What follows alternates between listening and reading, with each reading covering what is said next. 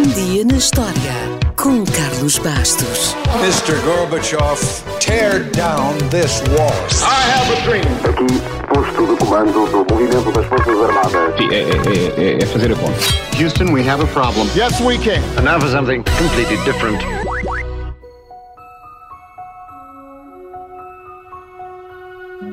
Walt Disney nasceu em Chicago no primeiro ano do século XX. Um século de grandes descobertas e muitas maravilhas tecnológicas que mudaram o mundo. Poucos homens terão tido tanta influência sobre a humanidade como ele. E, no entanto, Walt Disney apenas vendeu histórias e sonhos. Este apenas é com muitas aspas, como vamos ver já a seguir.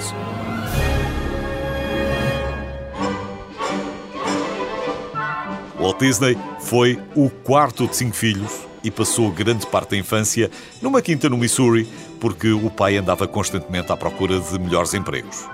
Disney sempre falaria dessa comunidade de forma idílica e foi aí que foi incentivado a desenhar cada vez mais por uma tia e por um vizinho.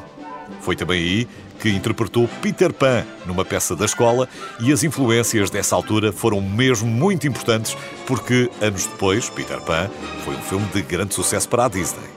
O pai acabaria por vender a quinta e comprar uma rota de distribuição de jornais. Durante o fim da infância e o início da adolescência, Walt Disney entregava jornais depois da escola e aos fins de semana, até que o pai vendeu novamente o negócio e voltaram para Chicago.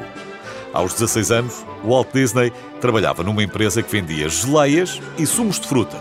Deixou o secundário e, com a participação dos Estados Unidos na Primeira Guerra Mundial, Walt quis dar o seu contributo. Com uma idade mínima para se alistar, era 17 anos, ele falsificou a sua certidão de nascimento e ingressou no Corpo de Ambulâncias da Cruz Vermelha. Felizmente, só foi enviado para a França no final de 1918, logo após a assinatura do armistício, e, portanto, basicamente só serviu como condutor e nunca esteve em combate. Mas, tecnicamente, esteve na Primeira Guerra Mundial. Quando regressou, tinha esperança de encontrar emprego a desenhar cartoons para um jornal, mas em vez disso, começou a trabalhar em anúncios para revistas e cinemas e interessou-se pela animação.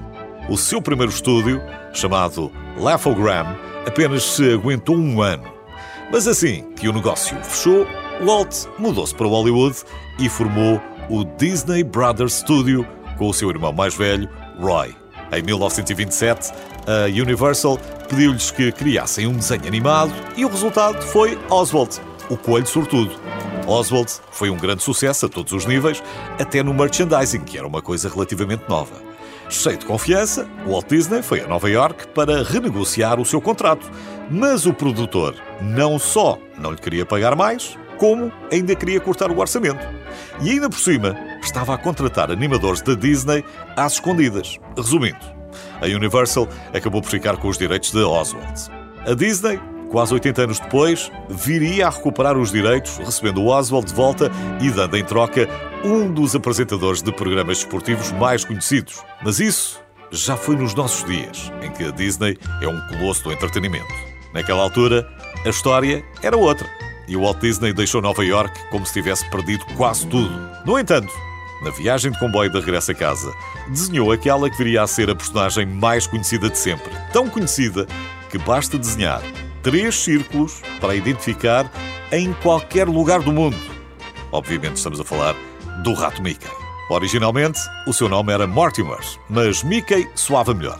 O rato Mickey fez a sua estreia oficial em 1928 na curta-metragem Steamboat Willie, um dos primeiros desenhos animados a usar efeitos sonoros sincronizados. Deu uma trabalheira, mas valeu a pena. Mickey, no entanto, só falou pela primeira vez no ano seguinte.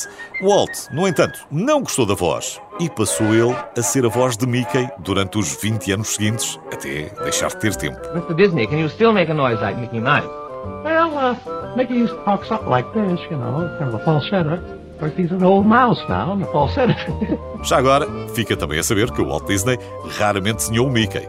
Fê-lo no início, mas depois concentrou-se apenas nas histórias e os melhores artistas da sua empresa é que tratavam dos desenhos. Ainda assim, Walt Disney desenhava o Mickey em alguns autógrafos que hoje devem valer um dinheirão.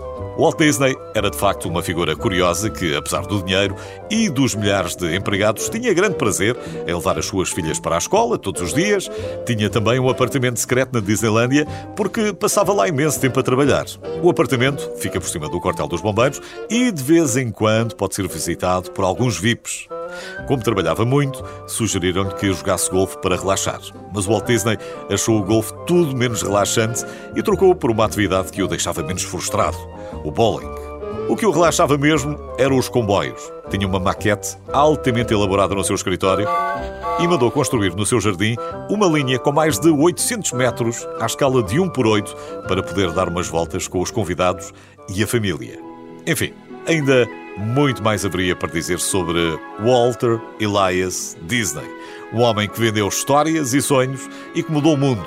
Depois do Mickey, logo vieram os Três Porquinhos, a Branca de Neve e os Sete Anões, o Pinóquio, as Princesas, os Piratas e tantos, tantos outros sucessos de cinema.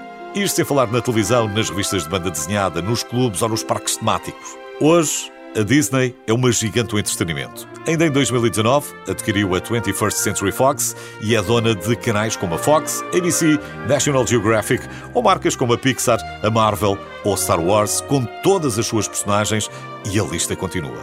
Diga lá se a lista não é bastante emocionante.